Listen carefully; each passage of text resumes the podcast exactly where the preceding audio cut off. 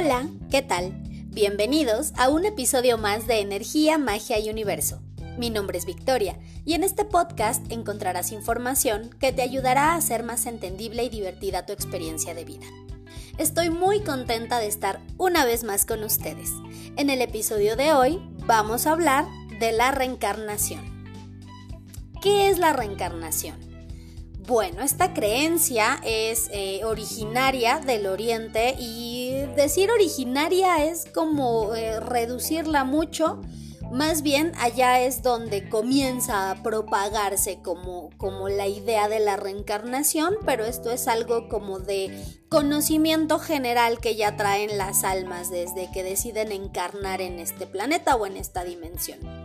La reencarnación es una creencia religiosa o filosófica según la cual el alma, después de la muerte biológica del cuerpo, migra y empieza una nueva vida en otro cuerpo. Existen diversas teorías sobre la reencarnación, desde el hinduismo, el budismo y el cristianismo, que lo percibe más como resurrección, pero finalmente habla de un retorno. En el taoísmo, el libro del I Ching o Tao Te Ching no menciona la reencarnación de forma directa, pero en los escritos que pertenecen al taoísmo dice lo siguiente. El nacimiento no es un comienzo, la muerte no es un fin. Hay existencia sin limitaciones, hay continuidad sin punto de partida, existencia sin límites de espacio, continuidad sin punto de partida es tiempo. Hay nacimiento, hay muerte, hay emisión, hay absorción, donde uno pasa dentro y fuera sin ver su forma. Ese es el portal de Dios. Me gustó este fragmento porque si se fijan, como dicen ahí, ¿no? En el taoísmo no lo mencionan de forma directa, pero pues nos está hablando básicamente de lo que es la reencarnación. Hay una teoría de la reencarnación que es básicamente en la que yo creo y que de alguna forma tiene mucho sentido para ciertos acontecimientos de nuestra vida. Se supone que el universo decide experimentarse a sí mismo a través de nosotros. Y por eso es que crea a los seres humanos, los animales, las plantas, los minerales y todo lo que existe. El principal objetivo es regresar a la fuente creadora de todo una vez que hayamos experimentado todo tipo de vivencias y superado diversas pruebas. Por eso, de alguna manera, a pesar de que en apariencia hay personas que viven lo mismo, cada uno tiene su perspectiva de lo que está viviendo y cada uno resuelve las cosas de manera diferente al otro. Todos tenemos vivencias diferentes, emociones diferentes, perspectivas diferentes para cada uno de los eventos de nuestra vida. Y eso es lo que enriquece al universo. Existe un tribunal kármico, creado por el mismo universo, obviamente, que se encuentra encargado del registro de las lecciones que superamos y las que no superamos. Cuando trascendemos, se nos muestra todo aquello que trabajamos de forma exitosa y también todo aquello en lo que fallamos o que dejamos inconcluso o que ni siquiera intentamos hacer. Por lo que se nos da la oportunidad de encarnar nuevamente para superar esas pruebas y así conseguir ese 10 en nuestro examen de vida. Todo lo que vivimos ya está pactado por nosotros antes de venir la familia en la que vamos a nacer, las personas que van a cruzarse en nuestro camino, las vivencias agradables y desagradables, todo, todo eso ya está acordado porque es lo que nuestra alma decidió para poder evolucionar y poder crecer y poder regresar nuevamente a la fuente. Entonces, ¿dónde queda el libre albedrío? Tal vez estén preguntando muchos de ustedes. El libre albedrío existe, ya que a pesar de saber lo que vamos a vivir antes de encarnar, las decisiones que tomamos no están escritas. Podemos cambiar completamente el curso de nuestra vida dependiendo de nuestras decisiones, porque dentro de la caja ya existen trazados los diferentes caminos que se abren en caso de que decidamos estudiar comunicación, arquitectura o no seguir estudiando. En caso de que nos casemos o que decidamos no casarnos nunca. Si damos vuelta a la derecha para ir al trabajo o decidimos dar vuelta a la izquierda y rodear para pasar a la tienda. Todo se modifica cuando vamos tomando decisiones. Pero todo lo importante y lo que ya está pactado se manifiesta sí o sí. El resultado depende de nosotros, pero hay cosas que de alguna manera no podemos modificar aunque hagamos las cosas de manera diferente. El libre albedrío está en nuestras decisiones. Sin embargo, hay ciertas cosas que se van a manifestar, estudiemos lo que estudiemos y hagamos lo que hagamos, a lo mejor no de la misma manera, lo vamos a vivir de formas diferentes, pero las lecciones ya están escritas. Hay personas que no creen en esto porque no conciben el hecho de que haya otras personas que antes de encarnar decidan vivir en una familia donde reina la violencia o que decidan ser abandonados al nacer. Tal vez esas personas decidieron encarnar en esas situaciones para aprender sobre el amor propio, la fortaleza, la determinación, la independencia, poner límites, bueno, un sinfín de lecciones. Por eso es sumamente importante no interferir en la vida de nadie, ya que estamos coartando su libertad de vivencia. No podemos decirle a alguien qué hacer o qué no hacer, ya que nuestras misiones en cuestión de aprendizaje y evolución son distintas. Y además, cuando nosotros intervenimos en la vida de alguien y por alguna situación le ayudamos a superar X cosa que tiene que vivir en solitario o que tiene que aprender en solitario, es como si le estuviéramos soplando las respuestas del examen. ¿Qué pasa? Esta prueba queda como no superada y cuando encarnan nuevamente va la prueba un poquito más difícil, pero aparte, para el que le ayudó, también le toca una prueba compleja por andar de metiche en lo que no le importa. Entonces no se metan en la vida de los demás, no tomen decisiones por los demás y no interfieran en situaciones que no les corresponde vivir a ustedes. Existen muchas técnicas para conocer sobre nuestras vidas pasadas. Hasta el momento, las más seguras, por así decirlo, son a través de canalizaciones hechas con oráculos, la numerología y los registros akáshicos. También algunas terapias de hipnosis, pero estas con profesionales que realmente sepan lo que están haciendo no con el vecino que se aventó su curso express en semana y media y ahora ya se siente todo un terapeuta experto en regresiones y que lo único que va a hacer es llenarlos de ansiedad, de angustia, que no los va a llevar a donde los tiene que llevar y que aparte no va a poder contener una crisis si es que se llega a presentar. Entonces hay que tener mucho cuidado también con las prácticas porque a veces es tanto nuestro deseo de conocer que no sabemos ni dónde nos andamos metiendo.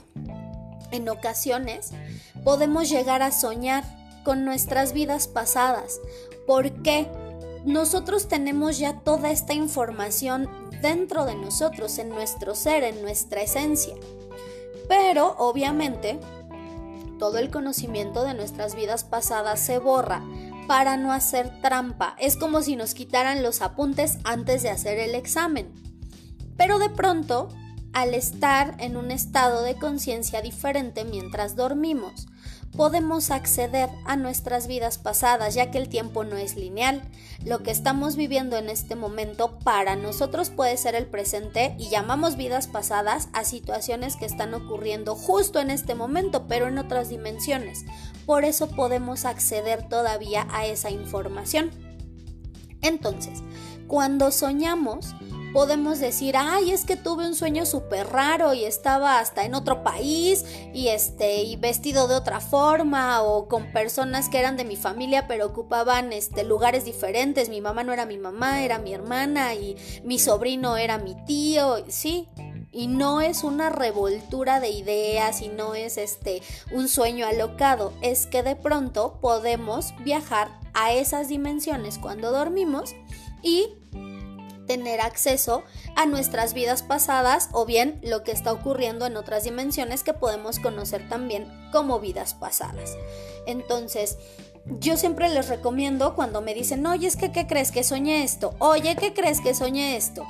Tengan una libretita siempre al lado de su cama para que anoten los sueños que tienen, porque a veces son sueños que les pueden estar avisando sobre eh, cosas que van a ocurrir en el futuro, son sueños que les pueden estar avisando sobre ataques de sus enemigos en ese momento, o son sueños que les pueden estar dando mensajes de sus vidas pasadas que a lo mejor les van a dar una pista de lo que tienen que trabajar en esta encarnación ay, es que soñé que mi mamá era mi hermana y por un descuido teníamos un accidente y algo le pasaba. Ah, pues a lo mejor en esta, en esta encarnación yo tengo algo que compensar con mi mamá. O a lo mejor en esta encarnación tenemos que trabajar las dos juntas pero de manera diferente. Un buen de cosas que se pueden analizar de este tipo de sueños. Y también la información que se encuentra hoy en día en Internet es impresionante. También hay que saber eh, comparar la información que encontramos, porque como hay tanta información, hay mucha información muy padre, pero también hay mucha información basura. Hay un este, terapeuta que se llama Brian Weiss, es autor de los libros Muchas vidas, muchos maestros, Muchos cuerpos, una misma alma y Lazos de amor. En estos libros cuenta las experiencias de sus pacientes en las regresiones que practicaba. Si pueden, lean esos libros ya que hay mucha, mucha información sobre la reencarnación y sobre vidas futuras incluso que les puede dar un panorama más amplio sobre el tema. En el libro de Lazos de Amor habla incluso de cómo nos conectamos con las personas con las que ya traemos ahí como una especie de misión a nivel emocional y a nivel energético, que nada es casualidad, nada pasa porque sí y que de alguna manera también tener información sobre nuestras vidas pasadas nos va a orientar un poquito sobre nuestra misión de vida en el presente. Incluso en un análisis numerológico hay varios apartados, uno se conoce como regalo de Dios, el otro se conoce como karma, el otro se conoce como la misión del alma y el otro se conoce como vidas pasadas. Y los números nos hablan de todos estos aspectos y nos dan las respuestas que necesitamos para la misión de vida que tenemos en esta encarnación. Ahora, esto es respecto a las vidas pasadas pero les quiero compartir una eh, experiencia que tuvo un consultante y me parece eh, muy importante compartírselas en este momento porque a veces no nos damos cuenta de la importancia que tiene tener nuestra casa y nuestros espacios completamente limpios y armonizados. Este chico tiene ahí unos cuantos conflictos en cuestión de este, obstáculos, abrir caminos, situaciones de salud dentro de su familia y de pronto sí uno que otro ente ahí medio molesto que se la pasa fastidiando.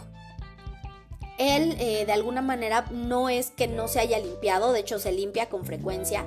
Su familia se limpia con frecuencia, pero aún así había cosas que no mejoraban en su vida me manda mensaje, me dice que si le puedo este, dar una receta o algo para limpiar su casa.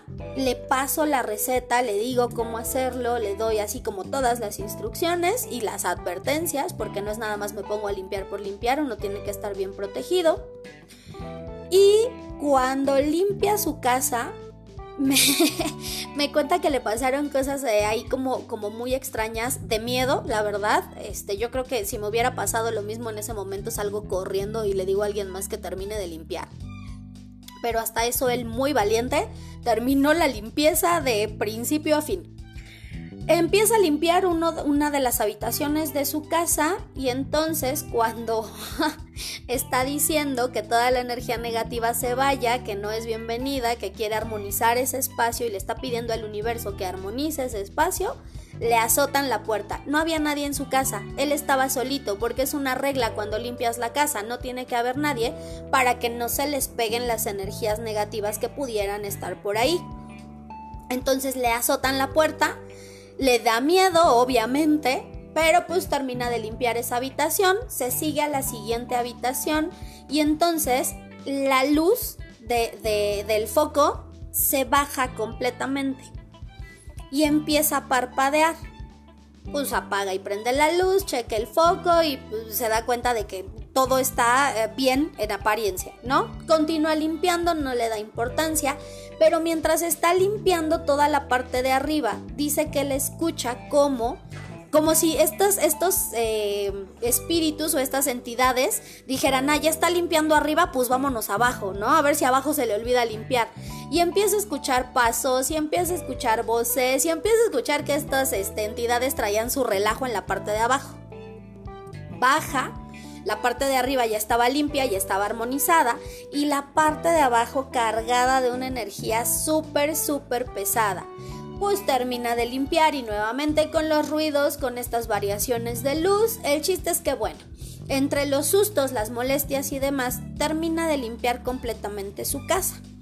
Entran sus familiares, van acomodando poco a poco ciertas cosas, hacen depuración de otras tantas y dice que se siente eh, un ambiente mucho, mucho, muy diferente dentro de su casa. Ya no se siente la energía tan pesada, no se siente el ambiente de pronto como triste, sí hubo un cambio. Acaba de hacer apenas la limpieza, por lo que no les puedo adelantar como muchos detalles de, ay, sí, su vida cambió drásticamente y ahorita ya es el más feliz del planeta. No, pero es impresionante cómo a veces no le damos importancia al espacio en el que nos encontramos y decimos, pero es que ya me limpié, pero es que ya hice mi ritual, pero es que ya estoy haciendo mis decretos y sigue habiendo algo ahí como que atora las cosas. Ah, bueno, pues primero hay que limpiar la cama, ya les había dicho, hay que limpiar las almohadas, hay que limpiar la cama porque pues es de alguna manera el espacio donde pasamos la mayor parte del tiempo a veces. Y si aún así las cosas siguen ahí medio atoradas, pues no estaría de más darle una buena limpiadita a la casa. Y obviamente también eh, tener siempre como ciertos objetos o ciertas, em, no sé, eh, música, mantras o algo que armonice los espacios. ¿Por qué? Una discusión que tengan en casa y uno dice, ay, bueno, fue una discusión de media hora, pero se solucionó luego, luego. Pues sí, pero toda esa energía se queda ahí, se queda estancada en los pliegues de las cortinas, en las esquinas de la casa. Y si yo no limpio ese espacio, esa energía va a permanecer ahí y se va a ir acumulando con el muerto que ya me traje de la calle porque pise una coladera, con este toda la envidia que trae cargando mi hermana del trabajo, con toda la este, mala vibra que nos echan los vecinos nada más porque no tienen nada que hacer. Entonces imagínense de pronto la casa, cómo está cubierta de toda esta energía negativa y a veces es lo último que se nos ocurre limpiar. Entonces hay que estar ahí también como al pendiente de la casa. Y ahorita que ya se acerca el 31 de diciembre, si pudieran limpiar su casa el 31 de diciembre, tempranito, para recibir la energía del nuevo año ya con una vibración más ligera, más tranquila y sobre todo con los espacios armonizados, adelante. Si por alguna situación no pudieran estar en su casa el 31 porque van a salir de viaje, porque van a ir a comer con la familia a otro lado, por lo que sea, entonces traten de limpiar uno o dos días antes pero sí es importante que lo hagan porque se van a dar cuenta de que a veces limpiando la casa empiezan a solucionarse muchos conflictos que no se habían podido solucionar por más rituales que hiciéramos. Bueno, una vez dicho esto, vamos con el tip mágico del episodio. Para tener éxito en una conversación importante, mastiquen un poco de canela o bien un chicle o goma de mascar de canela. Esto les ayudará a obtener el éxito que necesitan. Espero que la información les haya gustado y que juntos cambiemos la energía del mundo en amor. Sigan la página y el grupo de Facebook Energía, Magia y Universo. Nos vemos en el siguiente episodio.